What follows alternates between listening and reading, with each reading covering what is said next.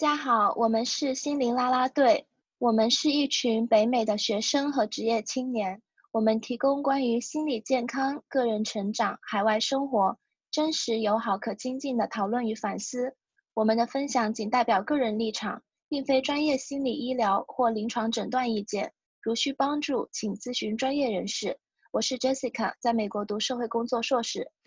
大家好，我是 Zoe，社会学毕业，现在在美国工作。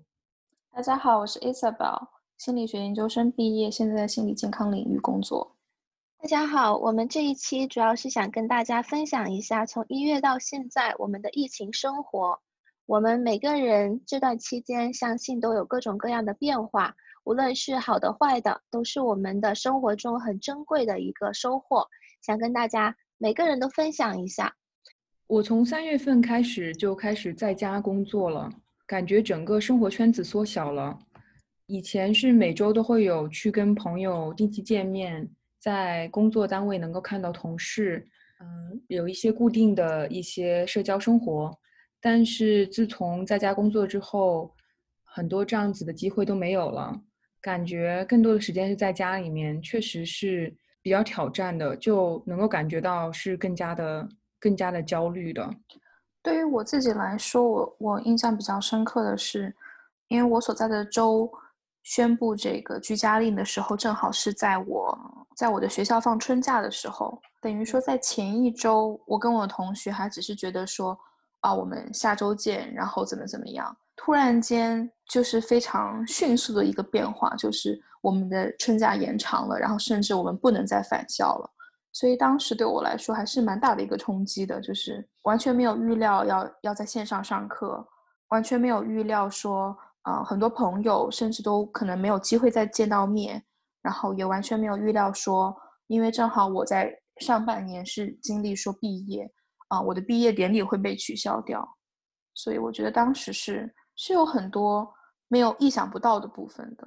对哦，就 Isabel 比较特别，是它有很多其实相当于人生的大事件都发生在疫情，比如毕业，比如最后一节课，比如最后的一个和集体的一个再见，好像都没有了这些仪式感的部分。我我也是在疫情期间有一个很特别的角色，是我们读社工的，我们需要实习。我印象最深刻的就是我最后一次。实地实习是在四月十七号，那一天是星期五。我正常的工作下班，然后小朋友们都在实习机构的小朋友们都非常担心这个疫情，大家都在讨论。能够看到孩子们，他们有很大的压力。就是当我还在想我作为社工需要在其中怎么去帮助他们的时候，突然间就被通知说下个星期你就不用来了，一切都转为线上，课也不用上了。一切都发生的非常突然。四月十七号，我下班回来，在超市买了一大堆东西，回到家以后就彻底的开始隔离，一直隔离到可能五六月份，我都再也没有出过门，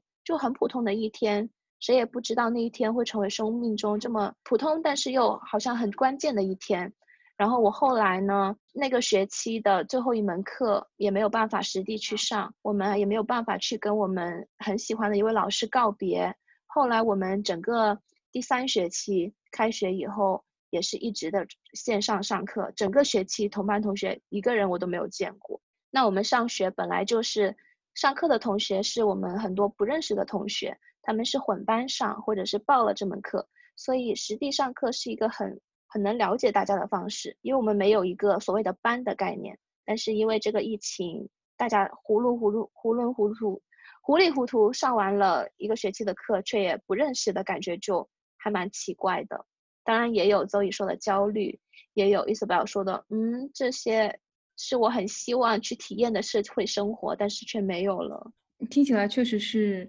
每个人都有遗憾，然后每个人都有生活中失去的部分。大家可以聊一聊这段时间生活，嗯，是怎么照顾自己的？有什么可以跟大家分享的地方吗？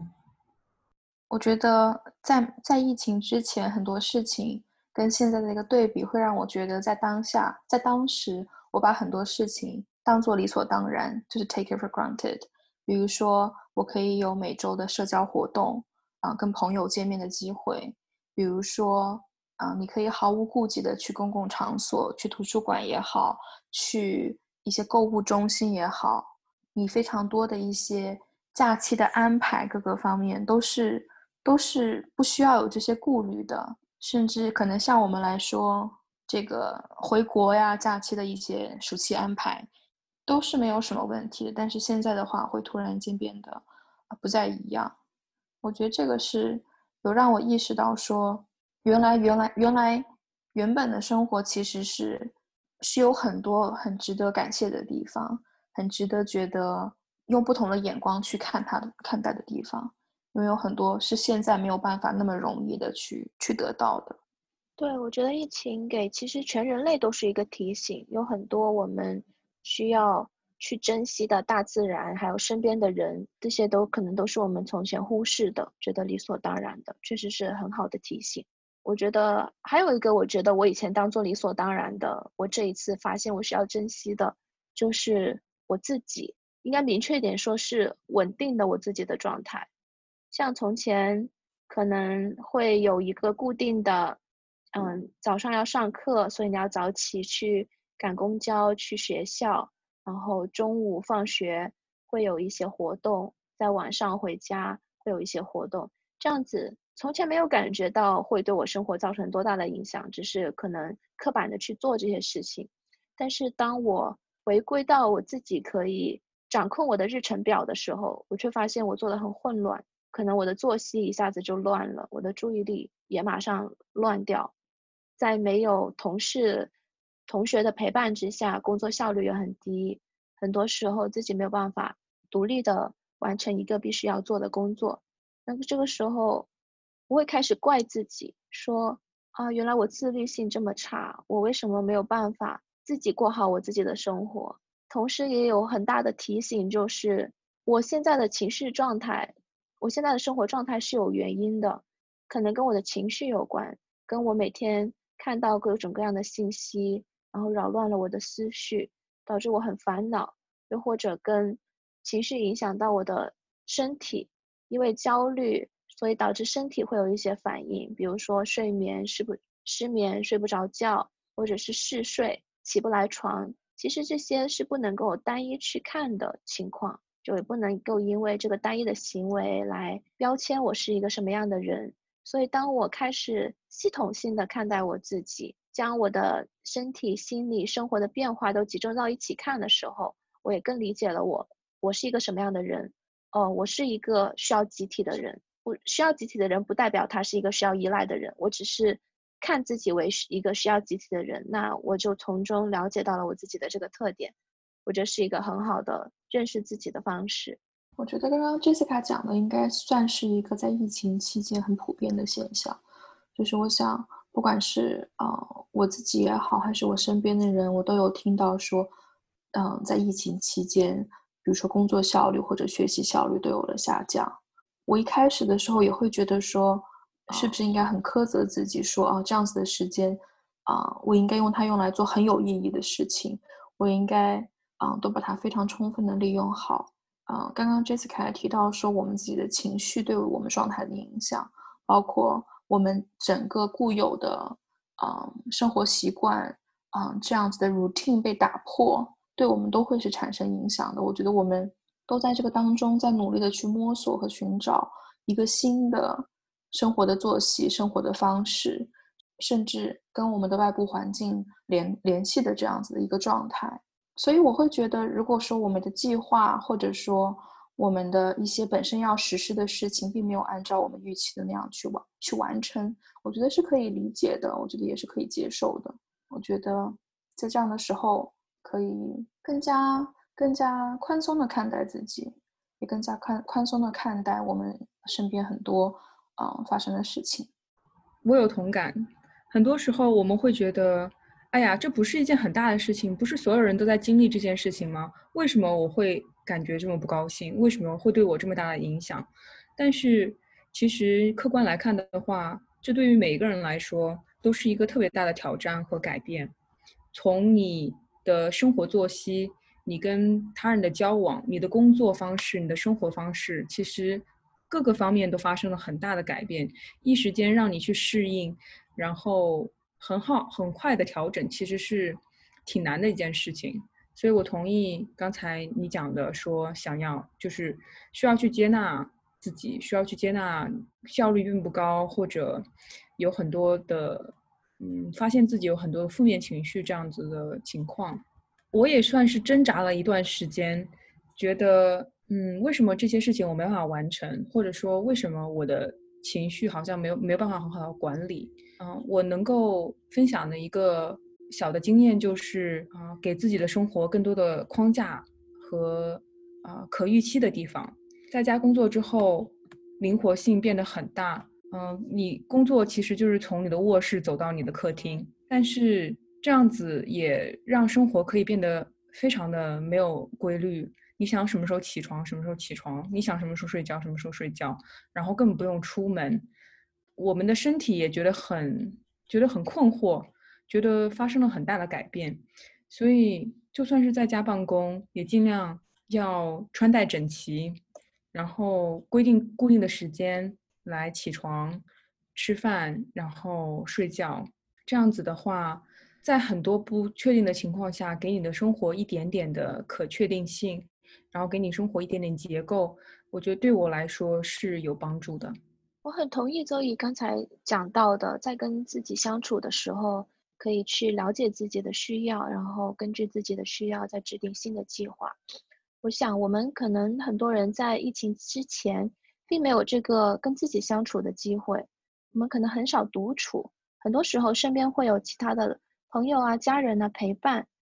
可能唯一跟自己独处的时候就是睡觉的时候，那睡觉一下睡过去了也没有机会。我甚至还知道，我有的朋友他是觉得跟自己独处是尴尬的。他开车的时候需要听歌，不然他会觉得很不舒服，等等。那这个疫情呢，就刚好给了我们一个跟自己独处的机会，重新认识自己，就好像重新跟一个人开始交往，重新做一个新的新生活。那会有一些一段时间的不适应，到摸索一个最舒服的方式，再到转为适应。那大家都是用什么样的方式来缓解疫情开刚开始的焦虑，然后慢慢的？让自己能够稳定下来的呢？嗯，我能够想到一点的是，要很有意识的、积极的去跟别人互动，特别是对你来说比较重要的家人和朋友。嗯，一个是在我们很多时候居家隔离的状态下，我们本身一些啊被动的社交被完全的消除掉了，那更多的社交就变成了我们要去积极的去寻找。那我知道有的时候，也许我们的性格比较内向，或者说。啊，我们并不是那么习惯去作为一个主动发起的人，在这样子的期间，在这样子隔离的期间，我想更多时候是我们每个人都要积极主动的，然后有意识的去保持社交，去保持链接，去跟啊我们对于我们来说很重要的家人朋友也好，去有更多的互动，去更多的有彼此的这样子的关心，彼此的。呃，问候以及分享彼此在当下的一个感受，我希望能够，啊，我自己的经验就是会更多的跟家人有更多密切的沟通，包括一些朋友也会有，啊，类似就是很简单的询问说最近怎么样，这一周过得怎么样，生活怎么样，希望能够不管是，啊，在询问的过程当中，我自己的感受也好，我会感觉我自己不是一个人在经历这样子的事情，那我想对对方也来说。应该也能够体会到，说大家是啊，虽然是隔离在家的，可是我们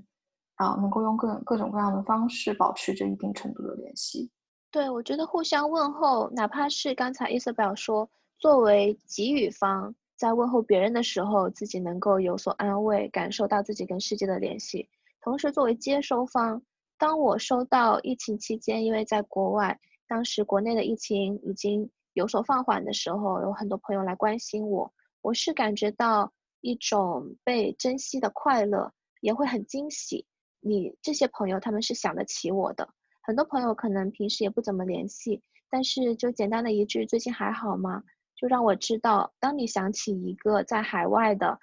疫疫区的你会担心的朋友，你想起的是我，我我会因此很快乐。所以我觉得，在这个时候，不仅是一个给自己。一个笃定的跟世界联系的一个安慰感，同时也是给了很多其他接收到你的关心的朋友的一个安慰。在这个疫情的时候，大家都成为各自分割的自己家里的一个人，而不是社会的一个人的时候，这种通过线上的关怀，特别的能够维系我们的感情，还有一个社会纽带。我很同同意，就是主动的去跟别人联系，然后创造创造一些社交的机会。在这个过去的几个月，我有尝试一些比较有比较 unconventional 非传统的一些社交的方式，比如开 Zoom party，然后请我的朋友给我朋友发发链接，然后让他们能够来 drop in。然后 drop out，邀请我的朋友们来参加这个 Zoom party，然后他们可以选择什么时候来，然后聊一聊，然后跟大家啊玩玩游戏，然后啊他们想离开的时候就离开。然后跟朋友们见面也是在可以选择在室外见面，一起去爬山，或者一起去在公园散步，就是寻找一些相对来说比较安全。的方式来跟大家见面，因为社交这个事情是，如果你不主动去提前预约的话，这个事情就不会发生。我也是偏内向的人，但是啊，我在去主动主动邀请别人的时候，我也会比较纠结。啊，但是我发现每次我去主动邀请别人的时候，大家都是很善意、很热情的回应的，也鼓励大家可以去更多的去做这个邀请者的这个角色。我还记得周宇在疫情的时候邀请我们玩线上的小游戏，真的很好玩。我们玩的类似于你画我猜，然后笔画猜词的那种游戏。平时感觉好像比较弱智的小游戏，但是跟朋友在一起玩就还蛮快乐的，有一种回到小时候大家一起玩玩橡皮筋啊，玩玩一些普通的小游戏的那种快乐。嗯，就真的挺好的。但是社交的方式虽然嗯很好，但是毕竟是比较有限的，因为可能只能使用线上的方式，还有要等到对方有空啊，要等到你你和对方刚好时间可以重合，才可以开展这个社交。那除了这个社交的方式以外，大家还有没有其他的在疫情期间你觉得比较好用的？面对这种在在家办公、居家生活，或者说嗯不确定的。自我封闭的环境的时候，怎么来让自己更加适应的方式？我在想的是，一个是设定一些小的目标。我自己也会在疫情期间，因为我疫情期间经历的比较比较多这种，也不能算很大型，但是有一些变化。所以，我我我有觉得说，我有看到一个说说今年，嗯，大家购买的东西里面最少被使用到的就是计划本。我想说还是蛮有道理的，但是呢。嗯，可以把一些很大型的计划变成一些小的计划，因为我相信大家一些比较大的计划可能会，比如说一些工作的这种转换啊，或者说搬迁呢，也许会有受到一些影响，或者说大型出行计划受到影响。但是可以进行一些小的计划，在一个一周的时间里面，不管是你对你你的工作也好，你自己的生活也好，或者说是你自己学习上的。可以有一些简单易行的、可以被量化的小的计划制定下来，这样子，嗯，可能一周的时间你再去看，你还是会觉得说自己是有收获的。我是把很多的新闻频道给屏蔽了，然后每天只看一点点新闻。我还专门存了几个好消息的网站，然后每天会去看一看那些网站，就是会有一些。嗯，比较鼓励人心的、比较积极正面的故事，然后我看了之后就会觉得心情比较好，我就很有意识的去控制我每天去看的一些信息，然后来帮助我能够有一个更加稳定、更加积极的心理状态。那这个好有趣哦！好消息网站是类似于像心灵鸡汤这样的小故事吗？还是社会生活真实发生的好消息？嗯，社会生活真实发生的故事。有小孩子靠做一些手工，然后去挣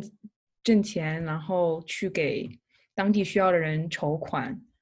或者有医生啊很热心助人的故事，社会好人好事的故事。嗯，我也觉得会很有用。我我之前有一段时间就是很难受的时候，我是一直在看沙雕新闻，每天的那些搞笑的新闻，可能是家里的猫猫狗狗的搞笑的事情，或者是各种人的搞笑的事情。那我们刚才讲了很多，都是疫情期间可能有一些不好的变化，我们努力的去适应这个不好的变化。不知道大家疫情期间有没有发生过什么好事情？可能是一件很小的事情，或者是一件搞笑的事情，可以跟大家分享一下吗？我觉得活下来了就挺值得，挺值得庆祝的。自己一直担心会得病，但是尽管每周去超市，然后也会有一些跟人接触的地方，但是感觉一直身体棒棒，什么事儿都没有，连打连咳嗽都没有 咳嗽过，所以。真的身体很结实，感感到很欣慰，感觉没有白养你的感觉。我觉得对我来说，我疫情期间还发生蛮多事情的。先是先是毕业，然后再是找工作，然后找到我现在的在这个心理健康领域的工作，也是我比较喜欢的工作。莫名其妙的结束了我的做这个研究助理的工作。嗯，开始了一个播客，开始我们这个播客，我觉得也算是蛮重要的事情。然后上了一些网络课程。我疫情的时候也有试着用很多方式来鼓励自己。我觉得我很快乐的事情是，我疫情的时候几乎每个月都会跟我的室友一起看电影。我们有聚众看很多恐怖片，也有搞笑的电影，也有也有，但是大家一起看。然后好吃的都摆上，这个时候觉得很很治愈。还有疫情的时候，家里的猫猫实在是太令我快乐了。一个人的时候就可以抱我的猫，跟它说话，欺负它，然后毛茸茸的软它，就很快活。当然不建议大家因为自己的需要去养小动物啦，也有很多要负到责任的部分，比如还是要跟它铲屎，然后因为。因为给他洗澡被他抓的都是血，这种就不多说了。还有很快乐的呢，是我有继续开始烘焙，有做很多蛋糕，很多泡芙，有分享给大家吃。嗯，我觉得很好。我也想分享一点，就是我开始打一，我开始打球，叫做皮克球 （pickleball），是一啊网球和乒乓球的一种结合。没有网球那么累，但是很好玩。然后我现在就经常会去打球，是在室外了，相对来说安全一些，感觉很开心。不管是打赢了还是打输了，就很开心。我有听到大家在聊说，成年人，嗯，应该怎么样更加啊，在生活中找寻找寻快乐，就是应该多去玩耍，像小孩子一样玩耍。所以我觉得，不管是打球，还是烘焙，还是养宠物，都是在生活中能够找到乐趣，能够有玩耍这种感觉的一种机会。所以也鼓励大家去多寻找玩耍的机会，让自己更加开心。对，这也很重要。我会想问一个问题，就是。嗯，因为我们现在也不太确定说我们自己所处的地方疫情还会持续多久，或者会继续怎么样持续下去。就现在来说，我们已经有小半年的经验，就是在疫情下生活。你对你对接下来你会有什么样的一个一个看法，或者说有什么样的期待？那我觉得，像我其实已经有一个固定的生活框架。就是我是学生嘛，我有一个毕业的流程要走，我有一些课要去上。那某种程度上呢，给我的生活也增添了确定性，就是这些是我要去做的。那如果大家是有工作的话，那你的工作呢，也可以，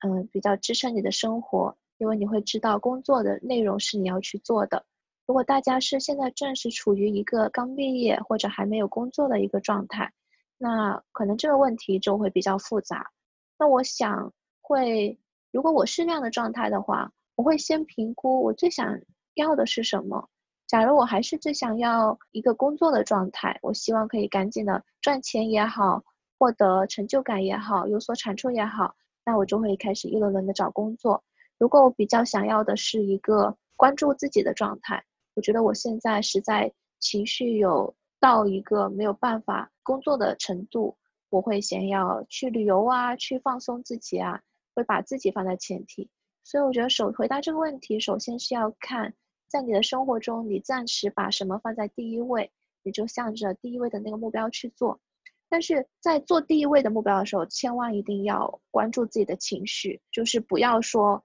虽然我现在很累，但是赚钱很重要，所以我虽然累着我也要去赚钱，我让自己很痛苦的去赚钱工作，那我觉得压力会很大。回答 Isabel 的问题，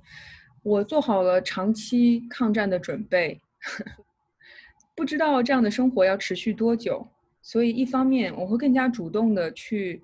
寻找一些、创造一些社交的机会。我可能希望能够有一些小小的每周都能见面的，或者每周都能够在线见面的一些小组。然后另外的话，我大量购买了一些 board games 桌上游戏，嗯，以及拼图之类的东西。我现在就有了这个理由，能够在这方面花钱。想说还不知道在家要宅宅多久呢，所以你们俩什什么时候有空的时候，我们可以一起。如果我们能够再见面了，希望我们可以一起来玩这个桌上游戏。对了，如果我们可以再见面，听起来真的很难过。其实我跟我跟 Zoe，我们家距离可能就十五分钟，但是我们真的已经半年没有见过实际见过面了，可能。你们可能只是关系不好吧？我们见过一面，在中间，我们有见面，我们我们可能一个月前见过一次面。嗯，见过一面，对对，见过一一面。我们我们什么？怎么有空这个月再见一面吧？我觉得我们是可以见面的。嗯，对，我们是可以努把力见个面的。对，我在想，一方面是，其实我刚开始想这个问题，我是觉得。希望给大家一点希望，是我们已经在这个情况下生活了，可能有小半年、六个月的时间，大家已经很擅长于，已经是居家隔离的小能手了。大家，我相信大家都慢慢的已经有有归纳出自己的适合的方式，自己呃跟别人互动的方式。我个人还是蛮有信心的吧，就是接下来可能会更会更会更加好，更加有弹性，更加的有规律的去生活。我也想跟，比如说，也许下半年会面临毕业，或者甚至啊，也许甚至在北美找工作，或者各个方面的，也许的这样的留学生，或者在国内找工作。我我自己的经验来说，就是这是相对而言是很困难的，的确的确有这样子困难在，我们没有办法。嗯，忽视掉这个困难，嗯，我相信我们，我们都会找到自己的一个出路，我们都会找到自己的一个最合适的方式，可能跟我们之前预想的是完全不同的。我相信会是有收获的。谢谢 Isabel 的总结。那最后呢，我感觉我的社会工作者之魂 （social worker spirit） 开始要催促我说一些话，就是我觉得这个疫情它。虽然我们每个人都分别有受到影响，但它总体上来说还是影响到世界的。我们虽然活在自己的生活里，但是身边的很多人会受到它的影响。我们暂时跟这些人的社交生活有脱节，但是不代表他们一直应该被忽视。所以我还是很鼓励大家可以去关注一下身边的其他人，关注你的社区，关注你的家人朋友。可能我想要鼓励大家的不仅仅是一个互相沟通。还有一些其他的资源方面的支持，包括现在国际的支持，我觉得也非常的重要。在这个疫情的时候，我觉得还是减少一些容易激发的吵架呀、争端呀，把更多的注意力关注到每个人的需要。这是我现在作为一个在国外的国际生很深刻的一个感受。